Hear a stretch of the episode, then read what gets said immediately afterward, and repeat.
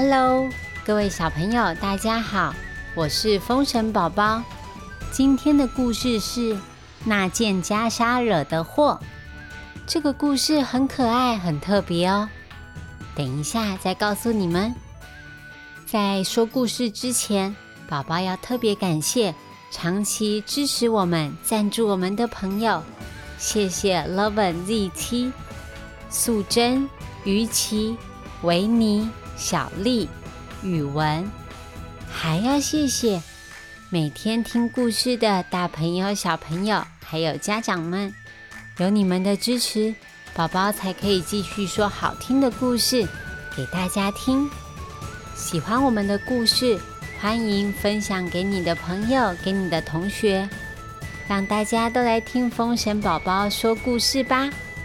那今天的故事要开始喽。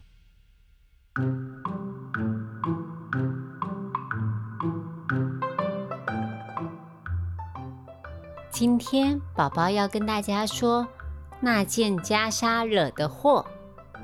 这个故事是悟空叔叔告诉我的，那是西天之旅刚开始的事情。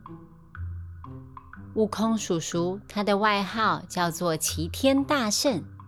本来呀，是一只吸收了天地灵气的石头猴子。他拜师学艺，本领高强。以前住在花果山，当山大王。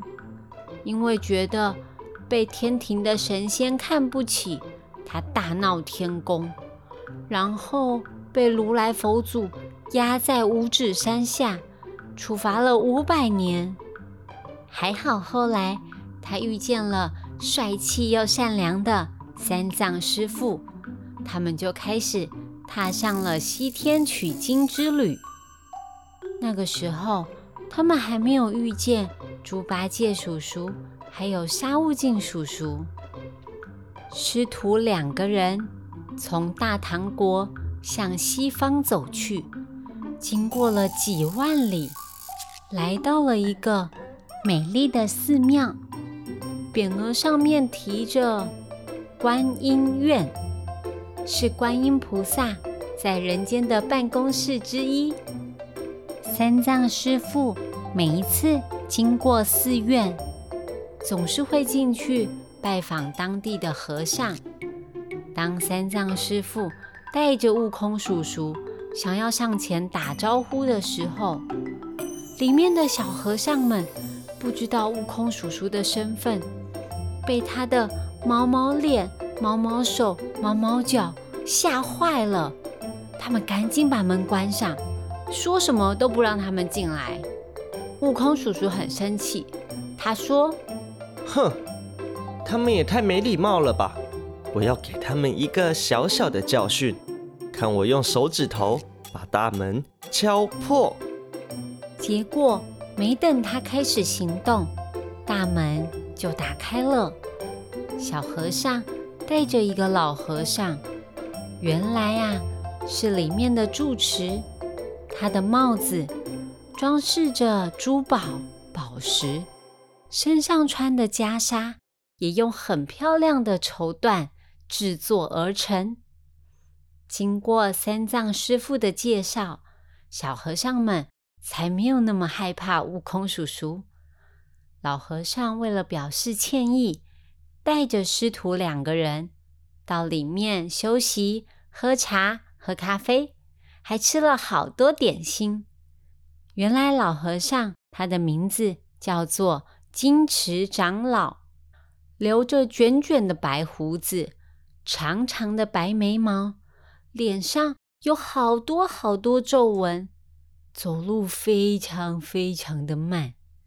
按照悟空叔叔的说法，老和尚走进寺院里面这段路，悟空叔叔都已经可以回到花果山喝个下午茶，再飞回来了。金池长老他有两百七十岁，掌管这座寺庙很久了。听说三藏师傅。他们从遥远的东土大唐来到这里，他的两个眼睛闪闪发光。金池长老非常喜欢收藏，光是袈裟就有几十个衣柜。他好奇的询问大唐国有没有什么稀奇的宝贝，可以让他见识一下。三藏师傅谦虚的告诉他们，自己在旅行的途中只有简单的衣物行李而已，没有什么宝贝啦。悟空叔叔摇摇头。他说：“才不是这样的呢！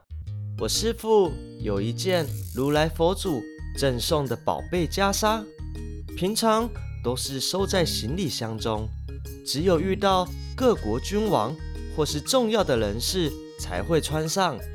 肯定赢过金池长老您这里的收藏品。”好胜的悟空叔叔没有想到，因为说了这段话，所以。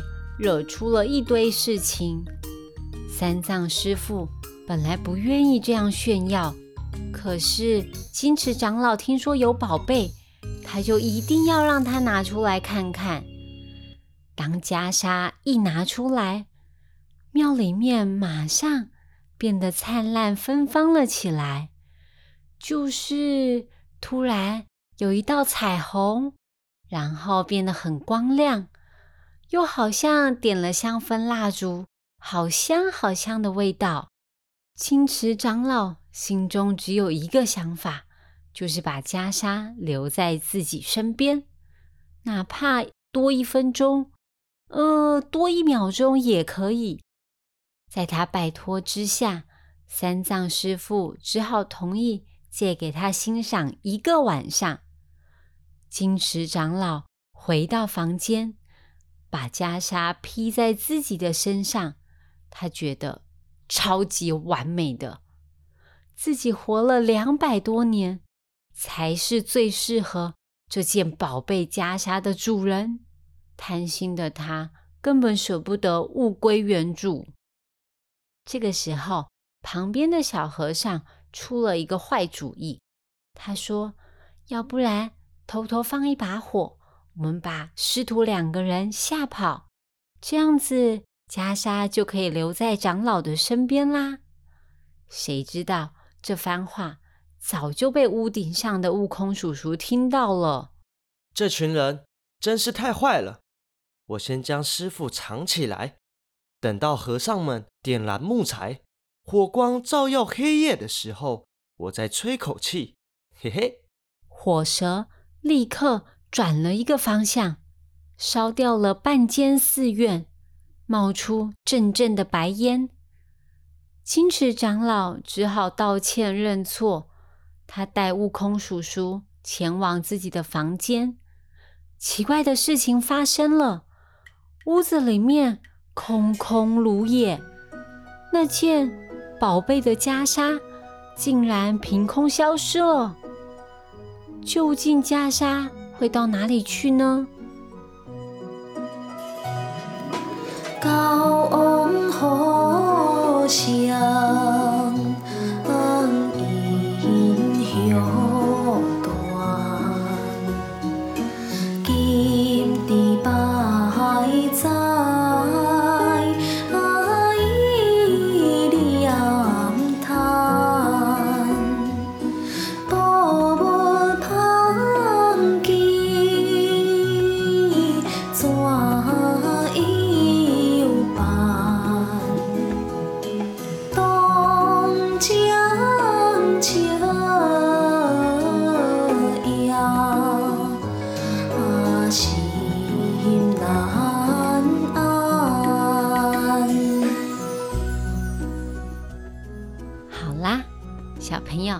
今天的故事先说到这里。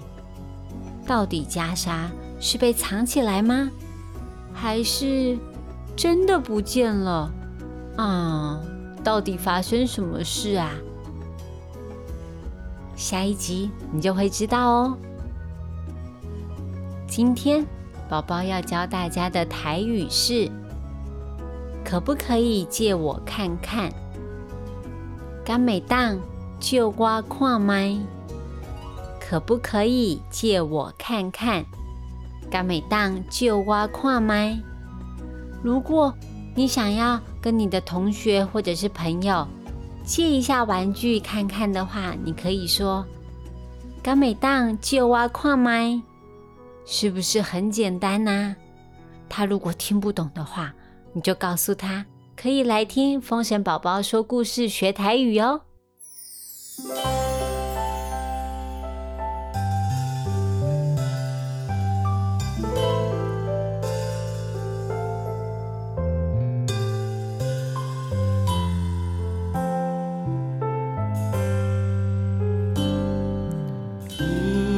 야, 이이거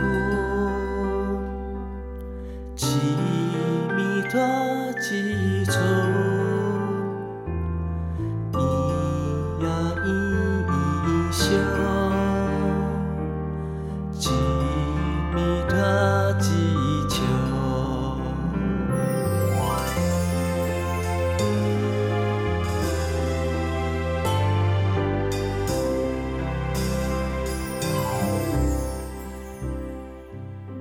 今天最后最后，风神宝宝要问你们的问题是：请问三藏师傅身边其实有一个什么宝物啊？这个问题超简单的吧？知道答案的话，欢迎到风神宝宝儿童剧团粉丝专业留言告诉我们，回答问题就有机会拿到精美的小礼物哦。那我们下次见，拜拜。